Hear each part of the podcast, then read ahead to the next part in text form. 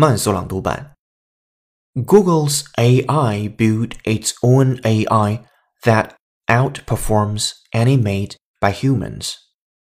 Should we be worried?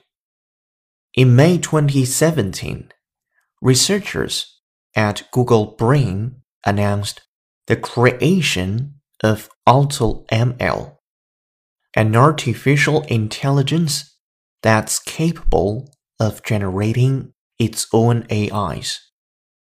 More recently, they decided to present AutoML with its biggest challenge to date. And the AI that can build AI created a child that outperformed all of its human made counterparts. The Google researchers automated the design of machine learning models using an approach called reinforcement learning. AutoML acts as a controller neural network that develops a child AI network for a specific task。本期节目就到这里，浩浩老师，恭喜你又进步了。